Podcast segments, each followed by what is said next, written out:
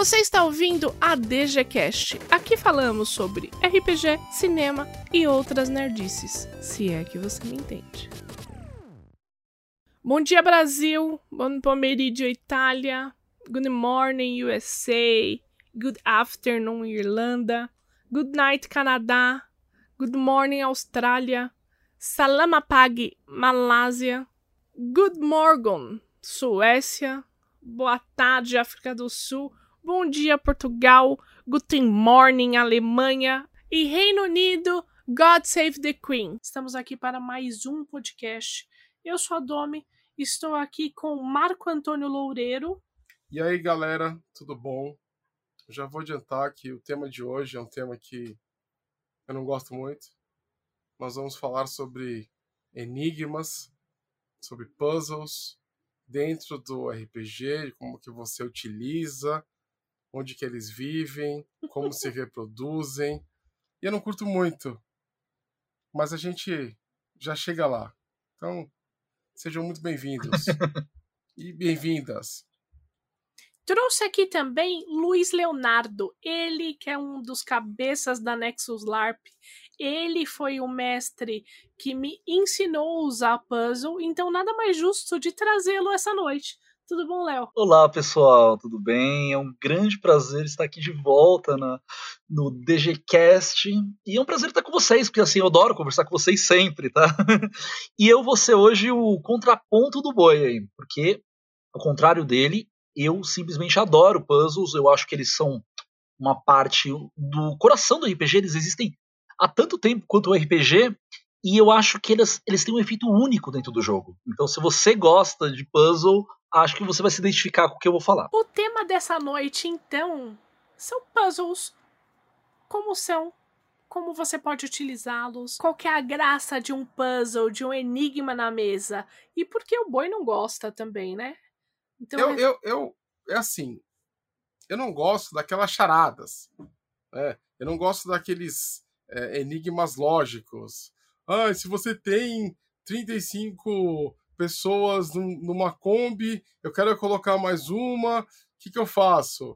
Eu acabei de inventar isso daqui, tá? Isso aqui não é um enigma de verdade. Mas eu não gosto desse tipo de charadinha lógica. Mas eu gosto, por exemplo, de na descrição, por exemplo, eu quero descrever uma armadilha.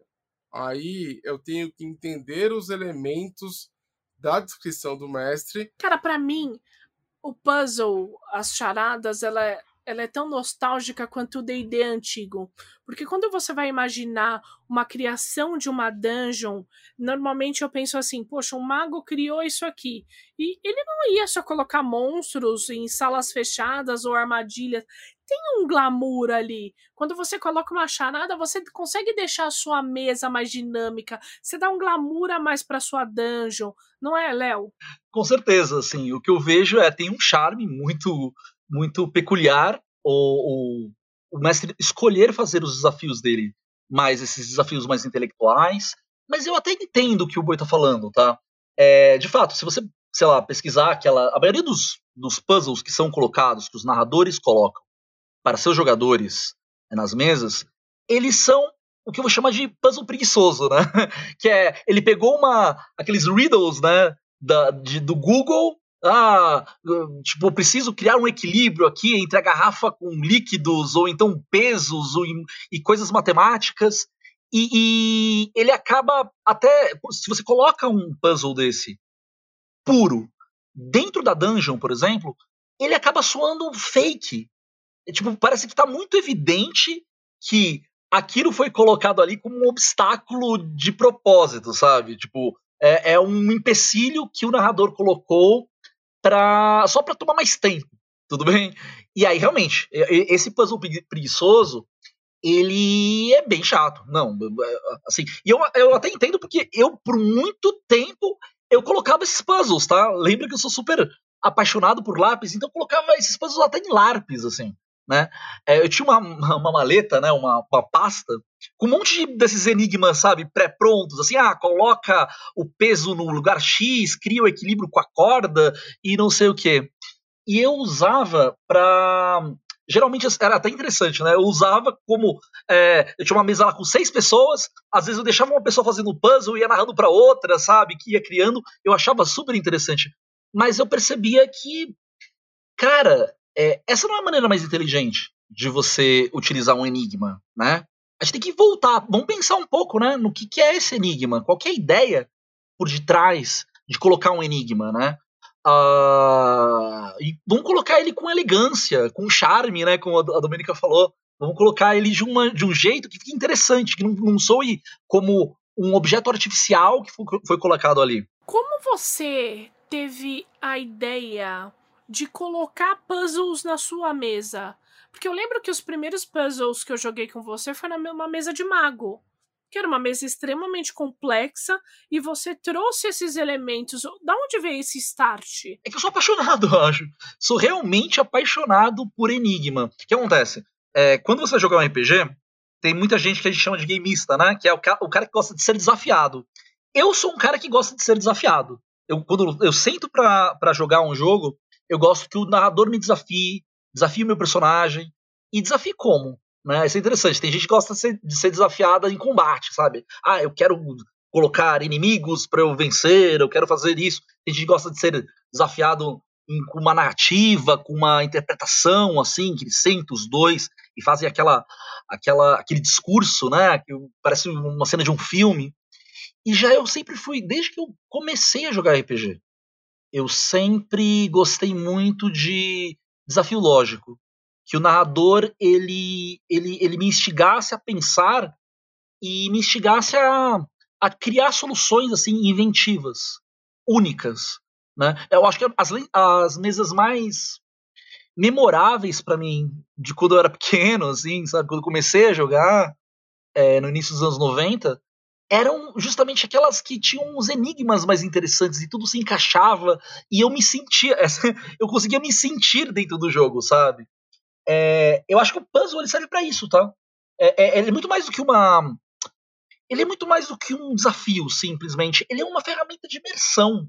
Ela, ele vai ajudar, quando ele é bem feito, quando ele é bem, tá bem encaixado, quando ele faz sentido, né? Como você falou, no, quando ele é bem encaixado na dungeon, é, de maneira que. Ou, ou, não necessariamente na dungeon, eu quero, explorar isso para além, tá? Mas quando ele é bem encaixado na história, ele se torna natural e parece que você está dentro de um universo crível em que as coisas não vêm é, fácil para você, entende? As coisas vêm encadeadas e as coisas estão escondidas e, e, os elementos da narrativa estão escondidos de você e você precisa merecê-los. Eu acho isso bem legal, entendeu? E foi aí que eu me apaixonei. E é, e é uma ferramenta que eu uso desde sempre, viu? Eu realmente gosto desde que eu comecei a jogar RPG. E uma pergunta pro Boi agora. Eita. Responde, antes da gente continuar o assunto, responde o porquê você não gosta de puzzle. Putz, vamos lá. É...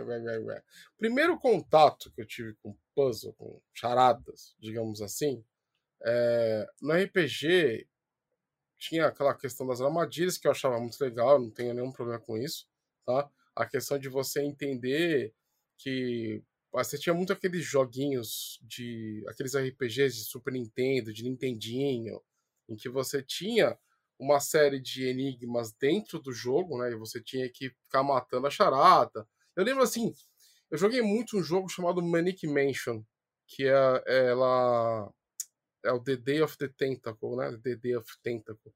Que é um jogo muito legal, que tudo é, é enigmazinho, você tem que juntar uma peça aqui e jogar uma peça ali. Que eu gosto bastante. Mas o que acontece? É, nos anos 90, você tinha aquelas, aqueles livros de charada que vendiam em banca, né? E eu não sei o que aconteceu. Uma galera, à minha volta, ficou empolgada com esses livros e eles compraram um monte desses livros e ficavam pegando um ao outro nessas piadinhas idiotas. E isso me deu um certo trauma. Mas piada idiota tipo do Kaki? É, tipo, tipo isso. Mas não, era, sei lá, charada, Tommy. É, aqueles trocadilhos. É tipo do Kaki, mas assim, não vendia nenhuma. nenhuma não tinha nenhuma revista que vendia que tinha piada do Kaki ou do saco de laranja pra chupar, Domi. Né? Isso não, não só, tinha. Só né? pra gente estabelecer. É, não, não tinha. Tem que ter um limite, né? Do negócio. Mas, o que, que acontece? É, eu jogava num grupo que o mestre, né, um dos mestres, ele tinha. Ele colocava puzzles matemáticos, né? Tipo, você tinha que desvendar de forma matemática. Então, assim, é, é, eu me sentia, quando eu olhava para um puzzle matemático, pô, eu não sou um cara que gosta de exato, eu não gosto de fazer conta, né? Faço conta o mínimo para pagar minhas contas, mas não é um negócio que eu gosto de fazer, né? Então, é, é, ele colocava um puzzle matemático, e por que eu falei das revistas? Porque quando você coloca um puzzle que não tem nada a ver com o jogo, você se sente lendo uma daquelas revistas merdas. É, é o que o Léo acabou de falar. Se você não encaixa o puzzle numa num cenário ali, é a mesma coisa de você ir comer num restaurante italiano e pedir uma. É, pois é. é um sushi, tá ligado? Um Ou você ir no rodízio japonês e, e tem uma chuleta lá. É, tipo, você tinha. Eu tinha dois amigos meus, que um é, é, é, era um cara que fez matemática na USP, e o outro ele amava fazer planilha no Excel. E, e eram os dois que desvendavam essas, essas, esses, essas, essa charada, esses enigmas, né? E, você, e eu ficava ali olhando do tipo, ai, putz, eu queria tomar um, um, sei lá, um tiro, na, um soco na cara agora do que ficar aqui olhando para esses caras é, é, desvendando essa merda dessa charada matemática, entendeu? Então, assim, eu peguei trauma porque a forma como aquilo foi apresentado ela foi meio merda, não foi, não teve imersão nenhuma. Na verdade, pelo contrário, eu me senti lendo aqueles livrinhos de charada da década de 90. É por isso que eu não, não gosto. Boi perfeito, assim. Eu acho que você exemplificou o como um enigma ele não deveria, na minha interpretação, tá? Como ele não deveria ser utilizado, tá? Como, você não pode jamais imaginar o enigma é, como, como ele é imaginado no videogame, por exemplo. O que, que ele é? Ele é uma barreira para a narrativa, para que a narrativa que precisa ser superada para a narrativa continu, continuar. Né? Então você chega lá no RPG de videogame, para na frente do, do puzzle, e aí você precisa desvendá-lo, precisa das, das combinações corretas para que a história continue. Se você colocar isso no RPG, não funciona. Não é a mesma linguagem. Né? É, a, gente lembra que a gente nós aqui da Nexus, né, a gente tenta imaginar o RPG como um jogo muito único. E por que, que ele é único? Ele é único na nossa concepção porque ele é um dos poucos, ou talvez o único jogo dialético. Né? É o único jogo que eu falo uma coisa, você fala outra, e nós vamos, é, vamos conversando, vamos discutindo se aquilo é crível ou não, e vai, sa vai sair. E o que vai resultar disso pode ser uma ideia mais próxima da minha, ou mais próxima da sua, ou uma ideia completamente nova que a gente nem esperava, sabe? Então, se você for explorar um puzzle de uma maneira inteligente e legal, você tem que levar isso, em consideração. O consideração o aspecto dialético do jogo. E não simplesmente colocar ali como uma barreira que o, que o, que o jogador ele tem que, tem que é, ultrapassar, senão a narrativa não continua. Senão frustra mesmo. O cara que quer a narrativa, que quer, ah, eu quero voltar, desenvolver, até a liber, minha liberdade, ele se sente travado, né? E é uma coisa mais ou menos parecida, mas não tanto, mas assim, parecida com o que acontece com o combate, né? É, muitos, inclusive muitos narradores, eles tentam colocar o puzzle como uma forma de equilibrar, né? Ah, vou colocar um pouquinho de combate e um pouquinho de puzzle, né? Pra, mas o, o, efeito dos dois, ele é, se, se interpretado dessa forma, tá? Como uma barreira a ser transposta, tem o mesmo efeito. Ambos estão travando a narrativa, tá? Eles estão impedindo que a história seja contada. O ideal é, se você vai desafiar é, os personagens num combate ou vai desafiar os jogadores mentalmente, você faça isso de maneira orgânica, tá? Para além do que está sendo exposto. Você pegar um, um puzzle de, de papel e ficar e passar para os jogadores é péssimo, tá? Eu, eu, deixa eu contar para vocês uma coisa que talvez é, é, seja interessante. E aí eu, eu vou até chamar uma, uma pergunta logo depois, né? Mas, por exemplo, se você me perguntar qual foi a uma das cenas mais memoráveis, tá?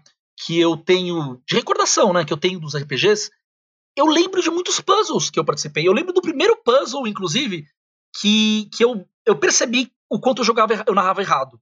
Tá? O, o, quanto colocar essas pequenas trivias, sabe? Esses enigmazinhos matemáticos, eles estavam errados. Eu lembro que foi a primeira vez que eu joguei Call of Cthulhu. E no Call of Cthulhu, o narrador ele colocou um enigma de uma maneira tão genial, mas tão genial que eu lembro, assim, sempre que alguém fala de enigma, me, nem foi o, o, enigma mais fantástico que eu vi num jogo, tá? Mas sempre que alguém fala, eu, eu me lembro, porque assim, a minha experiência dentro do jogo, quando eu descobri, sabe quando foi aquele momento, momento eureka, sabe? Dizer, você se sente muito bem. Você se sente, sabe, você se sente feliz. Então, o enigma ele tem esse poder também, sabe? Quando, quando ele é desvendado, não, não, não como uma planilha, né? Que você, ah, fiz a conta, X mais Y deu tanto. Isso não, isso é trabalho. Quando ele é uma coisa. O, o enigma, para funcionar bem, como ferramenta de imersão, ele tem que trazer aquela sensação pro jogador de, cara, eu descobri. Cara, fez sentido, sabe? Fazer ele se sentir bem, fazer ele se sentir imerso. É, é, e, ele, e eu digo mais, tá? se você encarar o puzzle, esse tipo de puzzle, ele é fundamental para alguns jogos. Jogo de investigação, jogo de espionagem, jogo de terror, ele encaixa perfeitamente, perfeitamente. O, o, o exemplo que eu ia dar, o, o, o, primeiro enigma que eu vi, que eu narrava errado os enigmas, era foi quando eu joguei pela primeira vez Call Cthulhu, e o narrador. E é uma história, inclusive, bem famosa de Call Cthulhu, tá, gente? É aquela. Vou até contar aqui a história pra vocês, porque na boa. Tem 30 anos já assim esse jogo. Se você não, não jogou esse jogo, pelo amor de Deus, né? Desiste, Desiste, né? né, cara? É o mais famoso. A história mais famosa de Call of Cthulhu, pra quem não sabe, é a história de um. Bom, tá tendo uma série de assassinatos lá nos anos 30, você é um investigador que é contratado, e aí você descobre que era uma, um cara que conseguia, conseguiu prever o, a creche de Nova York, e as bolsas e jogos de azar, ele ganhava muito dinheiro e ele morreu. E aí muita gente ao redor dele começa a morrer também, tá? E à medida que você vai investigando, você acaba descobrindo que, na verdade, quem tá matando é esse próprio cara, né? Que ele fez um tratado lá com seres uh, antigos, e o fantasma dele consegue é, é, possuir corpos e, e, matar pessoas. Acho que é a aventura mais clássica que tem.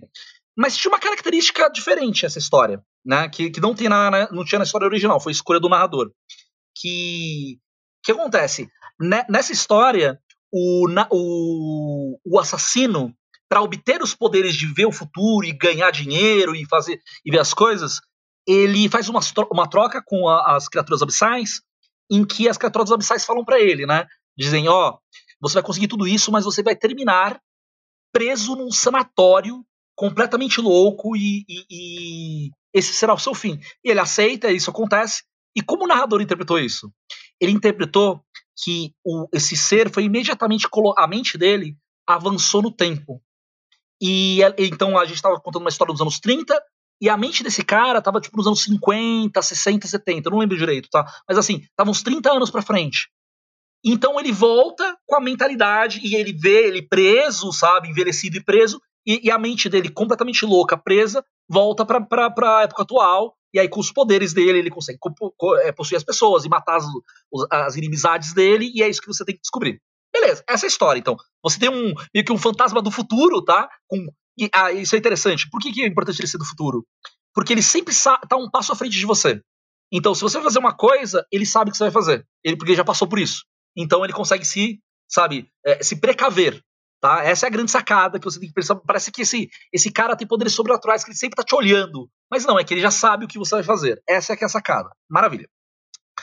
Aí, em dado momento do jogo, o narrador vira pra gente e fala: Ó, você tem que identificar quem é o assassino.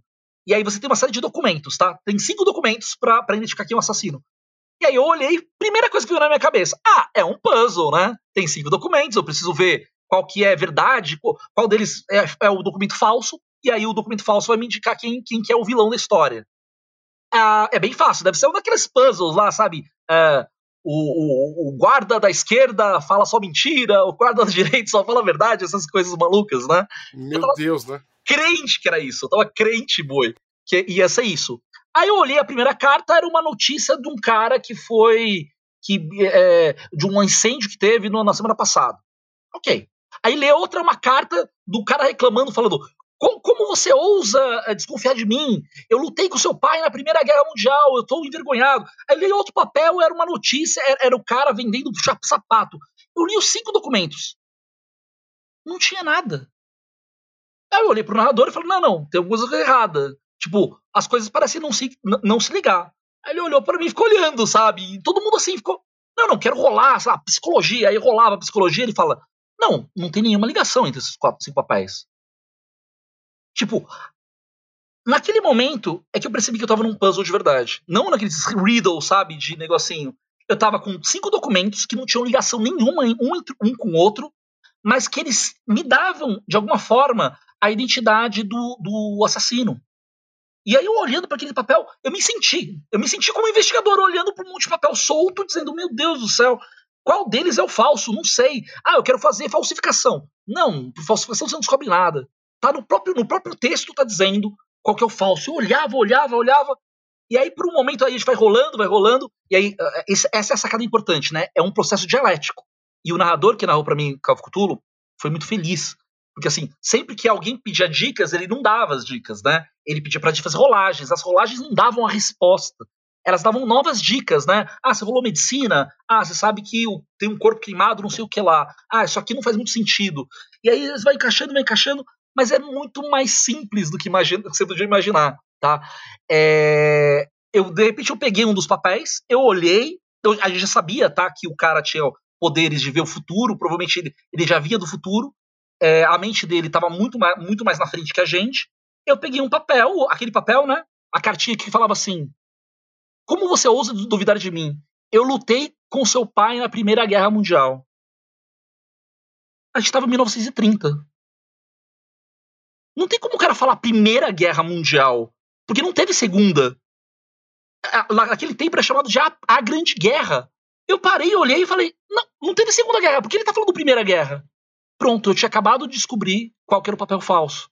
O cara era do futuro, então ele viu uma Segunda Guerra. E nesse interim, meu personagem já descobriu que acontecerá uma Segunda Guerra, que adicionou mais coisas, mais elementos pro jogo, sabe? Então foi um momento de eureka muito genial. Puta que pariu, né? Totalmente encaixado com o jogo.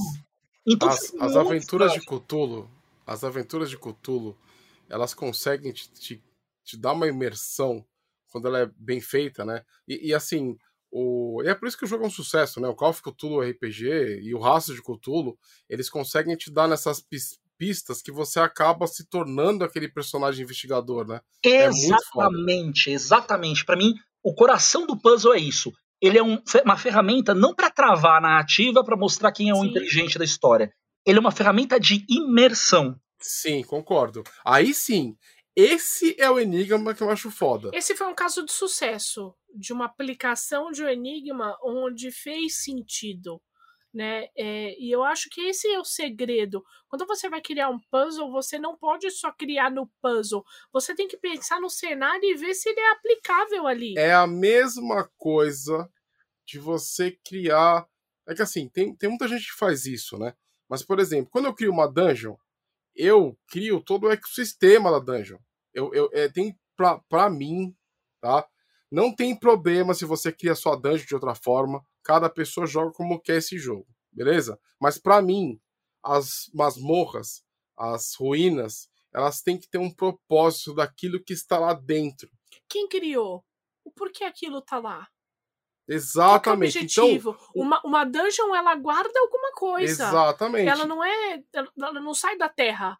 Ela tá lá por um objetivo. Então o enigma tem que obedecer esse mesmo, essa mesma lógica. Ele tem que fazer sentido dentro da história, né? Ele tem que te levar, tem que te transportar lá para dentro. Você não vai colocar eu tô investigando e tá não sei o que, tô numa dungeon, aí eu encontro lá um artefato e de repente me popa na tela um enigma sobre raiz, tipo, a forma de Bhaskara. Não, meu, meu amigo. meu amigo ou minha amiga, você errou, né? Eu não quero, se eu, se eu quisesse, se eu quisesse aplicar, a, ver a, aplicações da forma de Bhaskara, eu teria seguido nesse caminho. Não é todo mundo que faz isso. Sabe o que é o mais terrível? Você citou a fórmula de Bhaskara. É muito louco que já rolou isso num jogo meu, que vergonha. Não foi de mim, tá? Mas é sério, já teve a fórmula de Bhaskara. Eu, mas é, a gente tá falando do, do, do, enigma que vem do narrador pro jogador. Esse foi um caso atípico, tá? De um enigma que foi de um jogador pro outro. E, é, eu fiz um jogo inteiro. Eu sou realmente apaixonado por enigmas, tá? Eu fiz um jogo inteiro só de enigmas, tá? uma, uma, uma campanha que é chamado Um Além da Lógica, que, é, que os jogadores eles viajavam de, entre planos diferentes e cada plano tinha uma realidade diferente. E em um dos planos eles estavam separados por uma, por uma fração de tempo muito grande. Então, um estava no passado, aí passou mil anos e eles precisavam se comunicar. Aí um dos jogadores escolheu usar uma fórmula de máscara para se comunicar com o outro e o outro não sabia.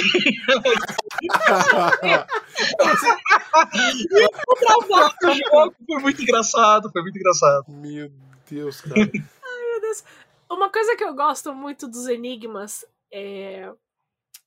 Eu, eu não sei se eu tenho mais experiência porque os meus jogadores são bad players, mas eles querem resolver tudo na rolagem.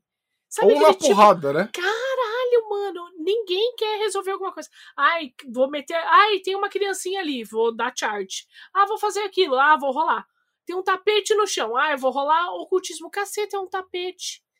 Você entendeu? Então, assim, é, é uma muleta, né? As pessoas querem resolver tudo no dado, no dado, no dado, no dado. E quando você faz um enigma, você para a sua mesa. A mesa toda é, é, é obrigada a pensar naquilo que está acontecendo. É, é mas eu, eu até entendo que algumas pessoas ficam frustradas quando você para dessa forma. É, é, o que o Boi falou, né? De é, é essa sensação de que tá incongruente. Antes ali, mesmo com aquele combate meio exagerado, o cara atacando o tapete, ele tem um fluxo, tem um flow, né? Tem uma, uma, um ritmo narrativo. Agora, quando de repente você coloca um puzzle, e geralmente, assim, 90% dos casos, as pessoas que não sabem fazer um, um, um enigma legal, elas colocam um enigma matemático, lógico matemático, sabe? Desses que são, estão prontos. E aí que tá o erro. Aí realmente a mesa vai parar, porque eles têm que pensar, e aí só dois ou três conseguem resolver, e olhe lá, às vezes tem que ficar parando ali, o, o, a mesa toda para enquanto o cara fica fazendo conta de Excel, né? E aí não funciona. Sabe onde está o erro, gente? O erro tá na nossa interpretação do que é inteligência. É sério, eu percebi isso nesse dia que eu, que eu, que eu vi a, esse puzzle bem executado. O que acontece? a ideia do puzzle ela é bem intencionada. Ela é eu vou, ao invés de desafiar o jogador com combates, com conhecimento do jogo, com interpretação, eu vou desafiá-lo com inteligência. Só que a nossa sociedade condicionou a interpretar inteligência como, é, como a inteligência lógica matemática. E aí que está o erro. Gente, não é só isso. O matemático falando aqui não é a única forma de inteligência que tem. Aí eu, tem uma teoria famosa que diz que a gente tem oito tipos de inteligência. Juro para você, se você colocar, usar essa, é, é, esses outros tipos de inteligência para montar o puzzle, você vai ter puzzles muito mais orgânicos, que fazem muito mais sentido do que, ah, se eu colocar um peso aqui, o líquido na, no, na garrafa A, B, o, o soldado que fala a verdade. Não, cara. Dá alguns exemplos pra gente, Léo. Dou, claro, não. Vamos, vamos, vamos tentar se manter nessa ideia de pensar em inteligências diferentes, tudo bem? Pode ser? Então Pode. vamos pensar. A ideia é, a gente tem, lembrando aqui de cabeça, né? A gente tem a, a chamada é, inteligência corporal sinestésica, a gente tem a inteligência espacial, a gente tem a inteligência musical, intrapessoal, interpessoal, né? A lógica matemática, que é mais usada, tem a linguística, ah, essa é bem interessante, a existencial e a naturalista, né? Da, da, dessa teoria dos anos 60 que tenta estabelecer as diferentes é, inteligências que tem. Pô, vamos seguir por aí. Você já vai ver que a gente vai chegar em, em, em, enigmas muito mais interessantes do que, do que você meter matemática no meio do jogo de repente, sem ter uma justificativa para isso, tá? Então vamos pegar, por exemplo, uma coisa bem interessante, a inteligência espacial. Né? Já que vamos é, é, criar um enigma para desafiar intelectualmente nosso nossos jogadores, isso é importante, tá? Quando a gente faz um enigma, geralmente a gente está se comunicando direto com o jogador. É, é, porque a gente está trabalhando com a inteligência dele, a gente quer que ele de alguma forma desvende, né? Não simplesmente role o dado, ah, o meu personagem é super inteligência, tem 20 de inteligência, rolei o dado, pronto, me dá a resposta aí. Não, não é meio por aí, né? Você pode dar dicas, pode é, direcioná-lo, mas quando a gente está trabalhando com puzzle, geralmente a gente está mirando no, no, no jogador. Então, um jogador que tem uma inteligência espacial, por exemplo, ele pode ser. Só, lembrando, né? O que, que é inteligência espacial? A inteligência espacial é aquela capacidade de processar informação em três dimensões, em traçar linhas, em fazer desenhos, identificar figura, né? Bate, vê os pontos ali na tela, consegue identificar, ah, isso aqui é um coelho, isso aqui é não sei o que lá, entendeu? Essa é a inteligência que a gente chama de inteligência espacial. Deixa eu contar uma história. Vai ficar um pouco abstrato eu falando, tá? Mas eu quero só que vocês acompanhem para entender mais ou menos. Teve uma história em que eu narrei é, num sistema. Eu cheguei a montar um sistema, como eu falei, eu sou apaixonado por puzzles, né? Eu montei um sistema só para puzzles, um sistema chamava Mist. Então, mesmo os combates eles estavam resolvidos com puzzles, sabe? No sentido de é, você poderia atacar e às vezes vencer o, a criatura, mas você podia usar os cenários, você poderia identificar criaturas, a sua percepção, a sua inteligência, né? O sistema meio que instigava você a buscar soluções não usuais para vencer o combate, tá? E, e eu lembro que eu, um, uma aventura de Místico Rei, que ela era no espaço, não é? E aí começou, eles saíram de um, acabaram de sair de um planeta, estão sendo perseguidos por uma nave. Nada demais, ok. O, o, os jogadores pararam, olharam, ah, é um combate espacial. Deixa eu rolar aqui minhas, minhas manobras, rolar meus, meu ataque, né, com é, artilharia. E aí eu fiz uma descrição em que a, a, a nave ela tinha uma, uma, um escudo de energia na parte da frente. À medida que ela se movia, ela criava um escudo de energia na frente dela. Então todo o tiro que eles davam, como eles estavam sendo perseguidos nela, batia no escudo. Eles precisavam de um, tipo, imagina um, D, um, um, um D20, precisava de um 20 para um tiro passar. E eles rolavam ataque, rolavam ataque, não tirava 20. E aí eles começaram a achar que eu tava, eu tava apelando, né?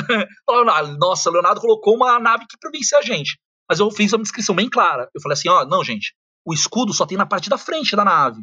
Aí eu coloquei um papel, eu desenhei ali os planetas como estavam é, é, distribuídos, e aí eu falei para eles, ó, para onde a nave você está indo? Ah, tá indo pro planeta tal. Eu falei, eu dei uma lápis na mão deles, falando, não, desenha.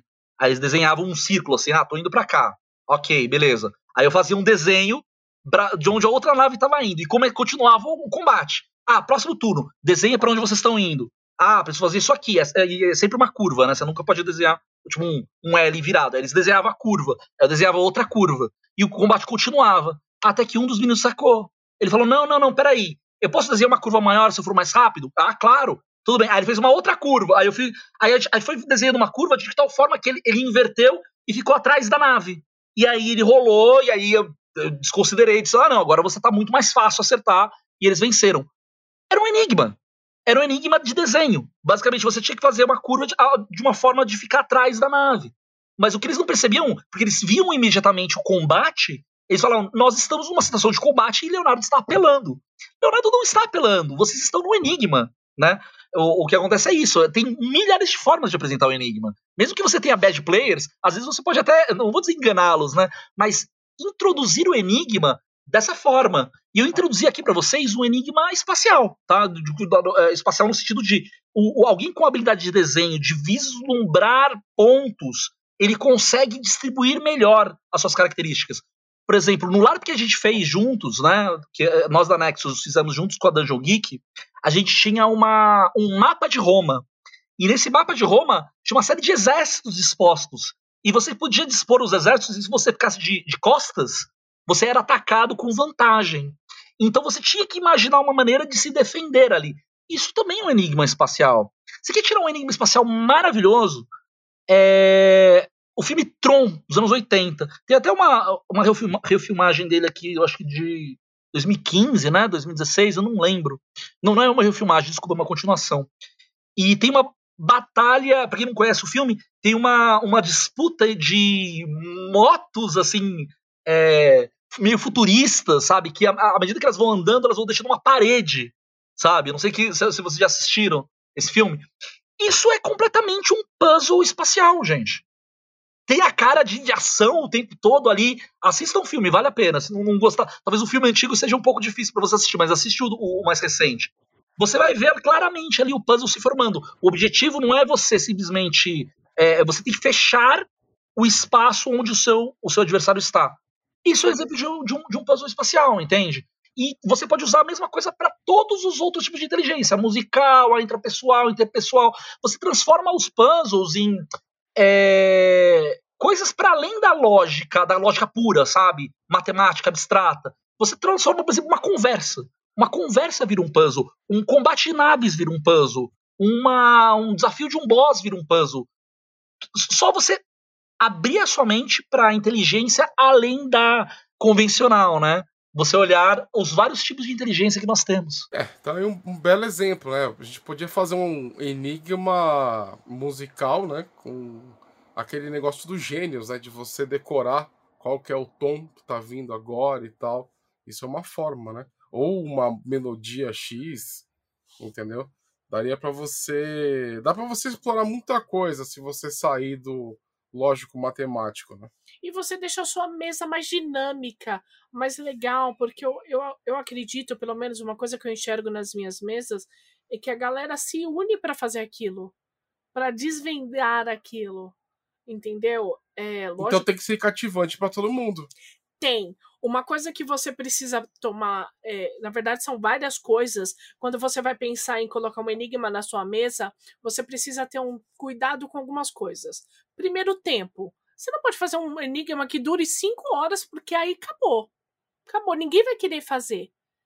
A não ser que você esteja num LARP, num live action, aí uma coisa. Mas, é Mas uma mesa de RPG passou de meia hora um puzzle, ninguém mais vai querer fazer. Porque vai rolar a frase: Nossa, o Léo tá pelando.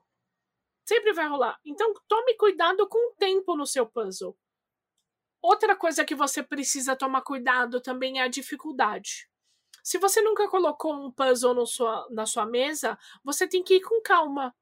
Introduza puzzles leve ali, coisa boa, um diálogo, uh, coisas fáceis para a galera da mesa pegar gosto por aquilo. Mas eu acho que a grande sacada aqui, isso em qualquer exemplo de puzzle é você é, é, sempre ter a preocupação, você como narrador, como mestre, você ter a preocupação com o engajamento dos seus jogadores. Entendeu? Que é sempre aquele velho papo que a gente traz aqui, que é não ofereça algo para jogadores que não querem aquilo, né? A gente tinha muito dessa prática nos anos 90. O mestre, ele não se importava com, com entre aspas, a audiência, né, com seus jogadores. A, a, o jogo era dele. E aí você, como não tinha muitas, você não tem muitas opções, né? Você não tinha muitas opções nos anos 90. Você tinha seu grupo de jogo e você tinha que aceitar o que aquele grupo de jogo é, é, é, é queria, né? Eu lembro, eu lembro muito bem uma vez que eu fiz um tricrim para jogar em Eberron, né? E o poder do triquinho, a porra de um inseto, era pular, né? Então eu fiz um, um, teste de pulo, de salto, tive. Tirei um 20, tive um monte de. Pulei demais. E a distância era tão grande que o mestre narrou que eu tinha, eu tinha me machucado, né? Então, porra, o grilo pula e se machuca, né? Que merda de criatura é essa, né? Enfim, você precisa e eu acho que é isso que é o pensamento que ele precisa unir, né? Que vai unir a, aquele, aquele lance dos, dos, dos jogadores das mesas mais antigas, né? De RPG, um pensamento mais novo, onde sim é uma troca, né? É, uma, é um jogo de narrativa compartilhada, certo? É, é, que é o pensamento de você engajar, de você ser um maestro, né? Além de mestre, você é um maestro você é, é aquele que conta uma história. Então você precisa é, é, é, juntar todos esses elementos, e o puzzle é sim um elemento possível, para você gerar imersão, engajamento. A gente não pode esquecer que tudo isso é para a galera se divertir. Você joga RPG para se divertir. Então, quando você cria um puzzle, cria alguma coisa assim, é para a galera se divertir o grilo que pula e se machuca. Nossa, cara, é, é a famosa história do, do, dos narradores que transformam sucessos e vantagens em, em, falhas terríveis, né? Tipo, isso dava uma, uma história sozinha, né? Mas é porque tem, tem mestre que não tem controle na mesa, né? Daí quando algo sai do controle dele, ele não quer admitir isso. Meu, isso aconteceu? Eu, eu, tenho, eu tenho vários casos, tá? Desse tipo. Assim. Eu, também, eu, eu, eu chamo de causos do boi a, a, a, tudo aconteceu porque, assim, quando Eberron surgiu, ele tinha uma pegada meio steampunk e tal, não sei o que. Tem trem em Eberron, né? E tem uma série de elementos que eu, na época, eu não curtia muito você. Eu não curto muito. Até, eu não curto muito até hoje. É, tá? você não curte muito, muita coisa, é, né? eu não curto muito muita coisa. Mas naquele tempo eu não gostava tanto de ver é a parada de tecnologia sendo é, é, é adaptada para o fantástico. é, para fantasia medieval. Para mim, D&D era Forgotten Realms. Para mim, D&D era Alcadim, é, é, é Ravenloft. Isso que era aquela fantasia medieval. Mesmo que Ravenloft tenha alguma coisa mais renascentista em alguns dos domínios. Mas Eberron traz elementos tecnológicos. Isso incomodou um pouco quando as pessoas, quando ele surgiu, né? Quando ele chegou nas prateleiras, a gente comprou aquele livro. Hoje eu tenho uma visão completamente diferente. Eu entendo a pegada da parada. Ebron tem um lance meio noir, um lance até meio dark fantasy também, e, e pode ser feito muito bem. Só que na época, eu, eu tive aquele impacto de não gostar, né, inicialmente, e, e, e é aquela coisa, né? É, é, era o mesmo grupo de RPG, aquele grupo que alguma pessoa. É, todo mundo mestrava no grupo né, que eu jogava. Então, a, o mestre chegou com a proposta de Ebron, ele adorava a parada, e como eu, eu pichei um pouco, quem não gostou muito da pegada fui eu e outro amigo meu, nós tivemos nossos destinos terríveis na mesa, né? Era, era, eram outros tempos, né? E, e, e, hoje esse grupo nem joga mais junto e, e, eu tenho acesso a muitos outros estilos de RPG, né? Eu, eu, abri muito a minha mente, principalmente depois que eu montei a DG, né? A DG ela foi um, um, um marco para eu conseguir sair de dentro de uma caixa, né? Para conhecer novos estilos, novos jogos, novos sistemas, né? Então esse caos aconteceu nessa mesa de, de, de. Ah, tá, não, acho que entendi, Boi. Eu entendi o, o, o, seu, o seu problema com o cenário, na verdade, né? E, mas é importante isso, tá? É, dentro, dentro do tema que a gente está falando, é, o cenário ele tem um, um, impacto muito importante dentro dos puzzles, né? E, e, e assim, a, se a nossa ideia é criar imersão, criar uma forma do, do, do jogador que tem até um preconceito com o cenário, por exemplo, não sei, não, não gosta de misturar fantasia com tecnologia.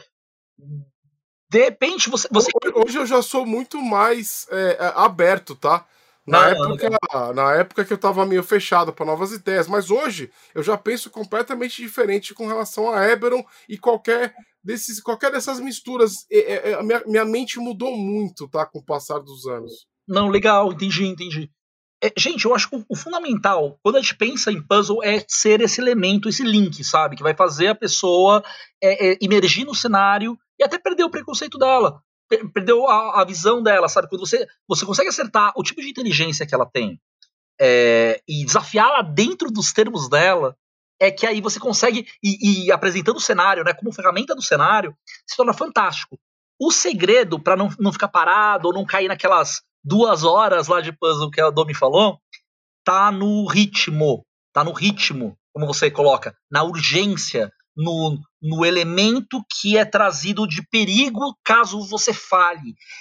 Pensa no puzzle da mesma forma que o combate, né? Por que o combate é tão intenso? Até, até pessoa que não. O personagem que não não gosta tanto do que o jogador não gosta tanto de combate, ele acaba participando do combate e, e ele, porque tem um certo imediatismo, um, um, um fluxo dentro da narrativa que é muito intenso. O combate chama isso, né? Chama uma urgência. Se você conseguir trazer isso pro puzzle, você vai ver, você vai ter um puzzle que tem, é tão intenso, tão.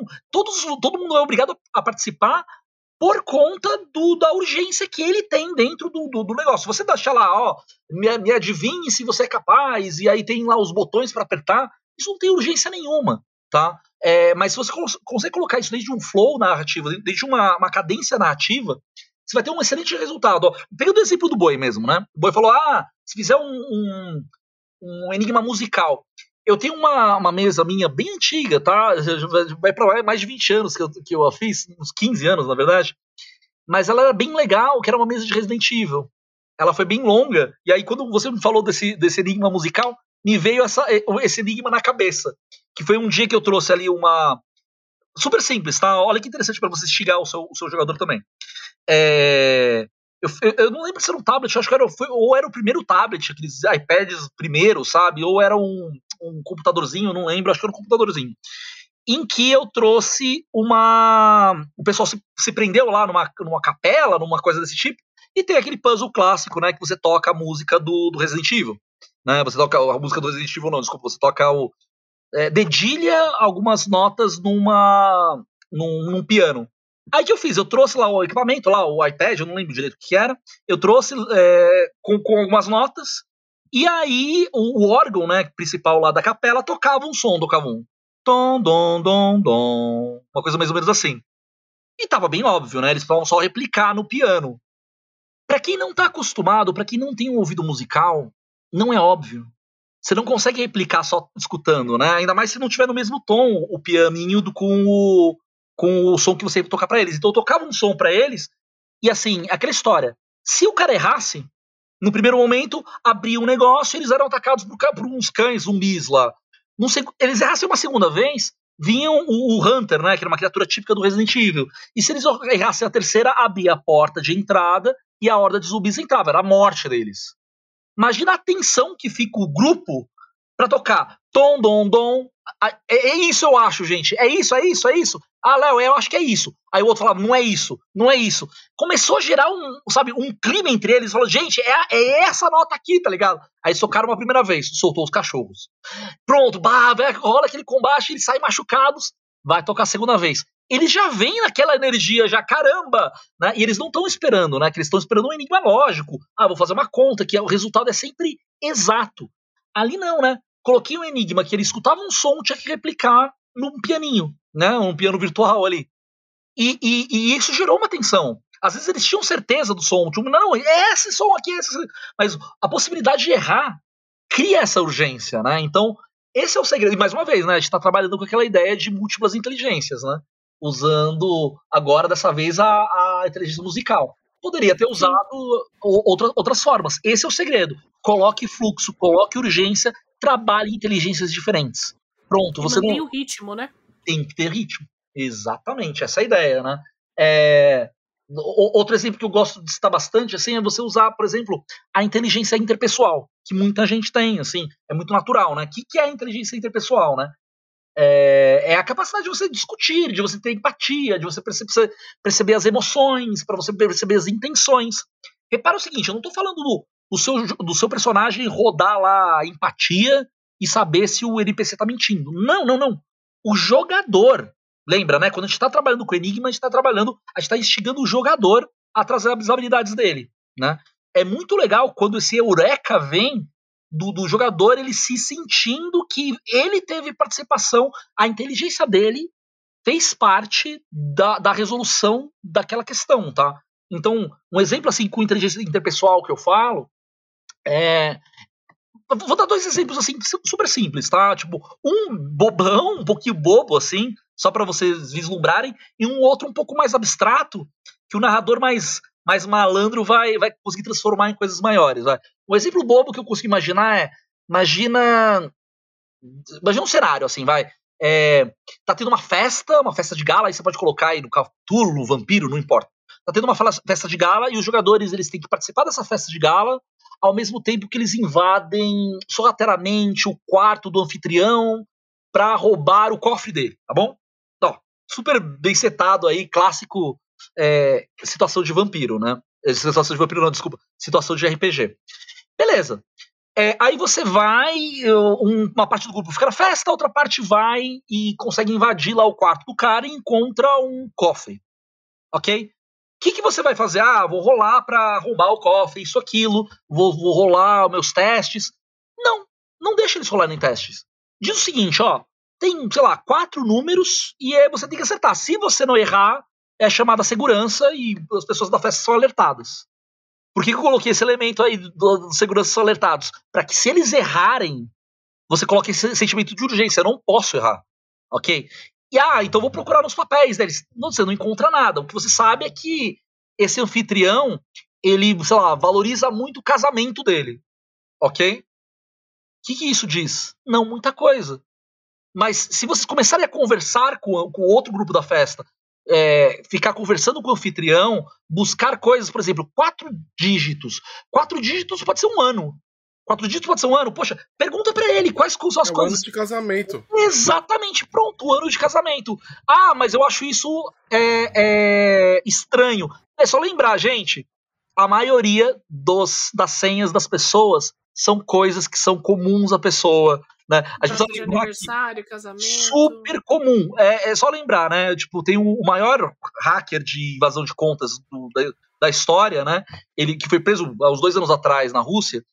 Ele foi preso, entre outras coisas, por invadir a conta do Donald Trump, do Twitter, na época da, da, da eleição. Ele não usava grandes técnicas, ele usava é, engenharia social.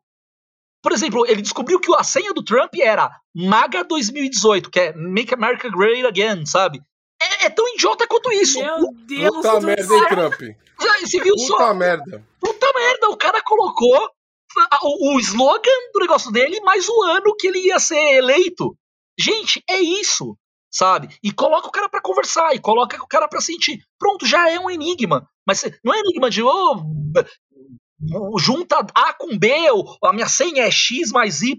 Não, pelo amor de Deus, cara. Coloca ali inteligência interpessoal, coloca os caras para conversarem, né? E agora, se você for um. Eu disse para vocês que eu ia colocar até uma, um, um, outro tipo de enigma, que também é um enigma, tá, gente? É, eu tô tentando abrir a mente para vocês, para vocês verem que existem enigmas onde vocês nem menos esperam. Tá na interpretação de você como narrador. É, a hora que vocês, quando vocês puderem, dê uma pesquisada sobre técnicas de respiração para teatro, tá? Que é uma coisa muito legal. É, e, e, façam isso sempre que vocês forem interpretar um personagem. Peça para todo mundo, por favor, gente, presta atenção no que eu tô fazendo agora. Faz isso, usa essa frase. Pessoal, para, para, para, para. Tá todo mundo conversando? Presta atenção no que eu tô fazendo. E interpreta o personagem, ok? Por que, que você tá fazendo isso? Para todo mundo pegar algumas dicas de características que o personagem tenha na hora de falar e traga isso, tá? E, e traga como técnica de respiração, sabe? Vou, vou dar um exemplo, vai. O, o, cara, imagina, sei lá, o anfitrião da festa vai recebê-lo. Ah, sejam bem-vindos. Outra coisa é. O, gente, por favor, presta atenção em mim. Sejam bem-vindos. Isso gera uma estranheza no jogador. Por que esse cara tá respirando assim? Será que ele tava correndo? O que, que ele tava. De onde ele veio, tá ligado?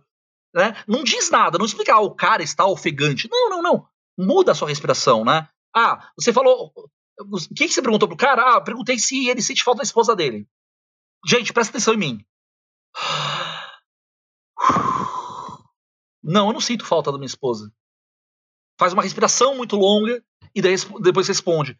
Os jogadores que têm conhecimento, é, têm inteligência interpessoal, eles vão ler a, a, a, a, sua mudança nos tons de respiração e eles vão identificar aquilo como um puzzle. Opa, tem coisa aí. Opa, eu tenho que investigar. Opa, tem mentira. O cara tá bravo agora. O cara tá esquisito. Técnicas super bobas, bobas assim que você aprende no YouTube, gente. Umas cinco ou seis, você já dá uma cara completamente diferente. E o enigma tá ali. Você conversando com o cara, você fala a palavra certa e o cara muda o tom de voz dele, né? Ou muda o tom de respiração. Ele, o quê? Não. Pronto, já, já tá fazendo um enigma com a pessoa, entendeu? Esse é o segredo. Não fica o, explora os tipos de inteligência, os múltiplos tipos de inteligência, né? Eu, o, o, o Boi citou uma coisa que eu achei bem legal, né? Que foi o. Como é que é? Que ele gosta de fazer uma ecologia para pro, as dungeons dele, né? Muito legal isso. Eu, eu lembrei de uma coisa que aconteceu pra, comigo, de um evento que aconteceu há muitos anos atrás, quando eu jogava D&D. Olha só que legal. Tem uma inteligência, um tipo de inteligência chamada inteligência naturalista. O que, que é? Que é a capacidade de você é identificar padrões naturais nos animais, nas plantas, na interação do ambiente com o ser humano. Tem uma inteligência que é isso, gente. E dá para você explorar com enigmas. Você quer ver um exemplo? Eu lembro muito bem de, uma, de, um, de um jogo que eu joguei, que era é, uma jogadora que a gente nunca tinha visto na vida, tá? Tava ali na mesa com a gente, jogando D&D clássico. Ela tava jogando. E aí, e, ela era bióloga tal, mas isso a gente descobriu depois, mas assim, ela estava jogando. E dado momento, o narrador descreve: Ah, você chegou numa porta, né? Tem um corredor, chegou uma porta. Ah, estava buscando um tesouro num lugar abandonado há muito tempo. Ah, tô abrindo a porta. Ah, não, tá fechada a fechadura tal. Ah, faço o teste. Não, mas é muito difícil, é muito difícil. Não, mas eu fui uma pessoa geladina, eu tô abrindo a porta. Ok. Abriu, conseguiu passar 20, é, abri. Aí ele ficou um pouco incomodado, né? Eu, eu acho que ele não queria que, abri, que aquele personagem abrisse naquele momento. Aí ele descreveu: Ah, tudo bem, você abriu a porta, e aí é, de, imediatamente tá escuro, você colocou a tocha para dentro da, da, sala, você foi atacada por um manto negro, né? Que é uma criatura do DD 3.0, que parece um, uma raia voadora tal. Ela foi atacada, ela bateu, matou o manto negro. Aí ela perguntou: Bom, tudo bem, agora eu tô entrando na sala. Aqui tem. Ah, não, na sala não tem nada, só tem uma mobília velha e mais nada. Não, mas não tem nada aqui? Não, não tem nada. Aí ela, a, a jogadora parou e falou: Tudo bem, eu tô procurando um buraco. Aí o narrador falou: Não, não tem buraco. Não, não, eu tô rolando e tô procurando um buraco. A jogadora falou: Não, não tem buraco. Não tem buraco, não, não, a, sala tá fechada. Ela parou: Não, desculpa, narrador, mas tem um buraco. Porque assim, tinha um manto negro nessa sala. Essa dungeon tá fechada há 300 anos. A, a porta tava trancada. Como é que esse bicho tava aqui dentro? Como é que ele vivia, tá ligado?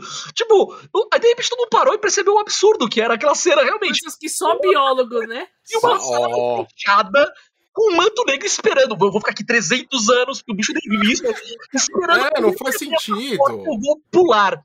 Ela, de repente, usou um argumento que calou a boca. Ele falou: não, realmente, tem que ter um buraco aqui, porque o bicho entrou. Olha que legal que se tivesse um buraco mesmo, sabe? É uma inteligência interpessoal que está sendo utilizada. Que legal quando, de repente, o rato apareceu no corredor. Ele passa por você. Ele não te ataca, ele passou por você. Opa, tá indicando alguma coisa pro jogador. Exatamente. Não, e você pode utilizar também, por exemplo, uma, como uma forma de encontrar água. Sei lá, é, é, é, encontrar uma saída. Você pode utilizar esse conhecimento, essa, é, é, esse, essa, essa percepção né, de ver as coisas naturais dentro de uma dungeon. Também faz parte de um enigma. Você tá sem água, você precisa encontrar, sei lá. Funciona. Perfeito, é isso, é isso, gente. O segredo do bom enigma aí tá você utilizar os diferentes tipos de inteligência. É legal você conhecer um pouco os seus jogadores para instigar isso, sabe? Saber o, o que, que você pode instigar neles que vai ser favorável, vai ser agradável para ele, né? Se você trazer ah, um enigma que precisa de uma planilha de Excel, para mim talvez até me divirta com isso, vou ser sincero. Mas a maioria dos jogadores não, né? Eu tenho uma inteligência matemática, lógica, que é muito específica. Mas explore as outras inteligências, cara. Tem muitos tipos: interpessoal, intrapessoal, linguística. Cara, você quer explorar uma, uma inteligência linguística? Faz o seguinte, ó, vou te dar um exemplo de ouro, vale ouro esse, esse exemplo aqui. Sempre que você pegar uma tradução, tá? É, é, alguém fazer um teste de tradução, por exemplo, não há, rola aí o teste e se, se a pessoa for bem sucedida, traduz a frase. Não faz isso. Você quer fazer um puzzle bem legal? Deixa eu criar um puzzle aqui para você agora, com habilidade linguística, tá? Sei lá, imagina que vocês entraram numa sala e nessa sala tem um planetário, sabe? Que você pode mexer, aí tem os planetas, tem a Terra, tem a Lua, tem o Sol, tem alguns asteroides, e você pode mexer eles de lugar. E tá, tem na parede, e não tem porta, não tem nada, só tem uma parede e tá escrito alguma uma linguagem antiga, sei lá, uma linguagem alienígena, ou uma linguagem antiga, arcaica, que ninguém pode traduzir. Ah, mas tem um jogador que consegue traduzir. Rola o dado lá. Traduziu? Beleza. Não traduza a frase. Ao invés disso, monta uma frase, sei lá, com umas sete palavras, oito palavras, e traduz só algumas palavras. Tipo, das sete palavras, traduz quatro.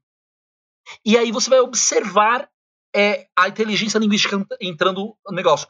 Se for necessário, pega uma lozinha e aí coloca lá os símbolos, né? Sei lá, os hierogrifos, blá blá blá blá blá. Aí quando alguém traduzir, você apaga o hierogrifo e coloca a palavra. Isso já é um tremendo geoenigma. E dependendo da palavra que você escolher, é, ela vai ter um, um efeito diferente, tá? É, uma dificuldade diferente. Eu vou te dar um exemplo, vai. Você tá lá, você chegou naquela, na, naquela, naquela sala, tem os planetas para mexer. Vamos supor que tem uma frase escrita. Essa frase, nós, como narradores, sabemos que, sei lá, a frase é coisa bem genérica, tá? A porta se abre quando o sol e a lua estiverem juntos. É isso que tá escrito, tá bom? Quando o cara traduz, ao invés de você dizer, olha, a porta se abre. Não, você não traduz a frase, você traduz o seguinte, ó.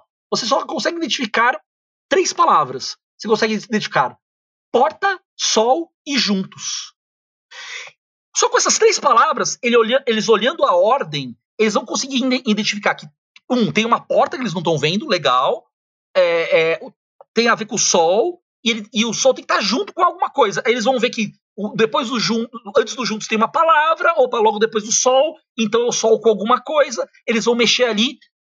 Uma das primeiros testes que eles vão fazer vai ser é, o Sol e a Lua, né? Por causa do eclipse, e pronto, eles já desvendam. Eles vão ficar super felizes com isso. Isso é um exemplo de um, um enigma fácil.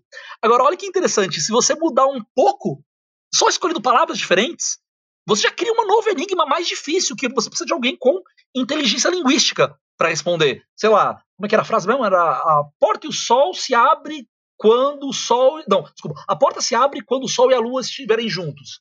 Coloca o seguinte: coloca abre, sol, estiverem. Pronto. As três palavras que você colocou é abre, sol, estiverem, você já cria uma nova possibilidade completa, porque agora a pessoa vai perceber que o abrem está depois, está antes do sol, então provavelmente não é o sol que se abre, mas alguma coisa se abre. Opa, que interessante. Aí o cara vai começar, opa, alguma coisa se abre, mas ele não sabe que é porta. É, o sol, então o sol tem uma coisa. Estiverem, estiverem tá, se a pessoa tem uma inteligência linguística, ela vai perceber que está no plural. Então é o sol e alguma coisa. A segunda palavra provavelmente, você entendeu? Ele está usando a inteligência linguística dele para é um outro puzzle. E você fez usando só algumas mecânicas. E você mudou a dificuldade só mudando ali quais palavras você escolheu. Utilizem múltiplas inteligências, gente. É, é o caminho para você vocês criarem puzzles muito mais interessantes. E é uma aula aí, né? Eu gostaria de complementar com algumas dicas que eu acho fundamentais quando você vai colocar um, um puzzle na sua mesa. Não trave os jogadores. Se você perceber que não está indo, dê uma segunda opção. Pelo menos para eles se acostumarem com a ideia. É, faça algo que não necessariamente precise daquele puzzle. Só que se o grupo resolver o puzzle, a recompensa vai ser maior. Assim você estimula o seu grupo a participar da brincadeira. Outra coisa importante: não se empolgue. Não entupa a sua aventura de puzzle porque pode ficar cansativo. As pessoas podem enjoar disso. Léo, para a gente finalizar, que dicas você daria para quem está começando a colocar puzzle na mesa? Eu voltaria a reiterar a ideia de não foque num único tipo de inteligência. Lembra que existem múltiplas inteligências. O objetivo é, é desafiar a inteligência do jogador. Não fica só no óbvio. Tá? É, não pega esses puzzles de internet, a menos que você tenha uma ideia muito genial, sabe? É, para encaixar, muito orgânica para encaixar. É, eles não cabem, sabe? Esses testes, né, que a gente costuma dizer. É, o puzzle não é um teste, gente. Essa, esse é o segredo. O puzzle é uma ferramenta de imersão. Se o, depois de terminado o puzzle, o seu jogador está mais imerso, seu puzzle foi bem sucedido. Não é se ele a desvendou ou não. É se ele tá mais imerso no universo. Diz, caramba, esse universo é mais rico, faz mais sentido, sabe? Agora eu sinto esse universo. Seu puzzle foi muito bem sucedido. Agora, se saiu a mesma coisa, ou pior, ou ele achou, meu Deus do céu, da onde que veio esse, esse guarda que só fala a verdade? Pronto, deu tudo errado. Então, use como, como ferramenta de imersão e trabalhe múltiplas inteligências. Fantástico. Boy, você quer dar alguma dica, mesmo você não gostando de puzzle? Não, não é que eu não gosto de puzzle. Eu gosto de certos tipos de. Eu, eu gosto de coisas que são. que te levam para dentro do jogo. E não, não tirem você. Então, a minha principal dica é quando você for pensar em um puzzle, pensa algo que vai fazer sentido. Pensa algo que não vai tirar a, a pessoa de dentro do jogo. Né? Então. E entenda quem, é, quem são os seus jogadores. Não, não faz sentido você proporcionar alguma coisa que não vai ter. não vai, vai só te divertir. Né? Então você tem que pensar nesses elementos. Eu, por exemplo, eu gosto muito de mistérios. Então, as minhas aventuras, de, tanto de Cthulhu quanto de, de vampiro, são tem, tem muitos, muitas pistas espalhadas pelo jogo né? E as pessoas elas vão é, é, é, pegando essas pistas, né? Tendo contato com elas e acaba para juntar numa grande resposta, né? Então é como se fosse é, é, um enigma de pistas, porque eu gosto muito de, de séries policiais, de livros policiais, então é, de Sherlock Holmes, essas coisas, então eu acabo juntando tudo isso no meu estilo narrativo. Então é, é, é, são essas as minhas dicas para vocês aí. Uma, uma, coisa que eu acho legal falar também, que eu lembrei, é o, puzzle, quando ele é bem utilizado, ele te ajuda a ser um narrador melhor. Você reparou que, eu, por exemplo, quando eu utilizei a, a, um puzzle com inteligência interpessoal, eu te instiguei a aprender técnicas de respiração para o seu personagem. Ou quando, sei lá, a gente trabalhou a inteligência naturalista, né? Do que cabe ou não a um animal, aonde cabe ou não um animal estar, a gente acaba começando a pensar em ecologia de uma dungeon, né? Sei lá, mortos-vivos não ficar do lado de um lobo, uma coisa desse tipo, entendeu? Um animal grande, né? Não dá, não cabe. E, e você, você começa a pensar melhor nas suas, nas suas alternativas se você começar a diversificar é, os tipos de enigma, mas os enigmas com inteligências diferentes. Então, no fundo é isso, assim, é, se você se permitir pensar nisso em, em inteligências diferentes, você vai acabar narrando melhor, porque cada inteligência pede um tipo de abordagem. E aí você se torna um narrador mais completo. Vamos para as considerações finais? Ah. Marco Antônio Loureiro. Gente, é um prazer inenarrável estar aqui com vocês. Nós sempre buscamos trazer assuntos diferentes. Hoje nós trouxemos a questão dos puzzles, de como você utilizar, das diversas é, inteligências. O Léo é o mestre dos enigmas aí, o mestre dos LARPs, tá? Então, é só para você conseguir é, é, levar isso pro seu jogo também, tá? Tanto como jogador, como pra, como narrador ou mestre melhor. É... Para quem não me conhece, eu sou autor. Eu tenho um livro na Amazon chamado Devorador de Estrelas. Seria uma honra ter você como minha leitora ou como meu leitor. Me segue no Instagram também, autor MA Loureiro para você acompanhar as novidades. É, gosto muito de world building, de escrever aventuras, então dá uma seguida lá, porque é, é por lá que eu vou postando as coisas. É, além disso, eu queria pedir um favor para você. E primeiro agradecer. amo todos vocês que nos escutam. E pedir para você compartilhar o nosso projeto. É algo que nos faz muito felizes. E com certeza nós queremos que ele cresça cada vez mais para que a gente possa trazer novos quadros, novas, é, é, novos conteúdos para vocês. Então, compartilhe e mostre aí o que está acontecendo, belezinha? Então, mais é isso. É um prazer estar aqui mais uma vez e fiquem com Deus. E se cuidem, ok? Se cuidem, não vacilem. Que nós estamos vivendo num momento em que é preciso muita atenção. Suas considerações finais, Luiz Leonardo. Pessoal, muito obrigado por me chamarem mais uma vez. Eu adoro estar aqui, de verdade. É muito legal conversar com vocês. Pessoas que eu adoro conversar, jogar, fazer tudo, porque, não, pessoal, muito gente boa. Eu adoro a Jogo Geek, de verdade. E me chamem mais vezes, tá? Eu adoro estar aqui ajudando, dando meus dois centavos da maneira como puder, tá? Pessoal, se vocês quiserem saber mais sobre, sobre mais o nosso projeto, né? Nós temos um projeto de LARP que infelizmente está parado agora, né? Durante essa pandemia, né? Mas, mas LARP é uma coisa que ainda necessita mais do presencial, precisa do, dessa interação, mas a gente está sempre postando coisas, então tá atualizando uh, informações. E se você quiser acompanhar mais do nosso processo criativo, nosso processo de produção, ter mais ideias aí para puzzles, para jogos de RPG em geral, Segue lá no Nexus LARP, N-E-X-U-S, Nexus LARP, L-A-R-P. Joga no Facebook que vocês vão encontrar a gente. É um projeto bem legal, espero que vocês se interessem e é um prazer, espero voltar mais vezes, Dô. Fica tranquilo que você vai voltar. Já temos uma pauta preparada aí para você voltar. Vamos trazer o Logan também, o povo tá sentindo falta. Gente, é o seguinte, Todos os links da Nexus vão estar aqui no. no... Chuchu, qual que é o nome? Descrição. Isso. Estarão aqui na nossa descrição. Segue lá, gente. Vale super a pena. Já joguei. Foi divertidíssimo jogar. Tá bom? É... Léo, muito obrigada por estar aqui essa noite. E volte mais vezes, tá? Quando você quiser. O prazer é meu. E para você que ouviu esse podcast até agora, muito obrigada. Não se esqueça, arroba Dungeon Geek 21. Isso no Facebook, no Instagram, no Grindr, no Tinder ou na Nexus mais próxima da sua casa. Não se esqueça também que todo segundo sábado do mês temos evento de RPG, onde você pode vir e jogar conosco. No mais, muito obrigada. Um grande beijo, um forte abraço e até a próxima. Beijo!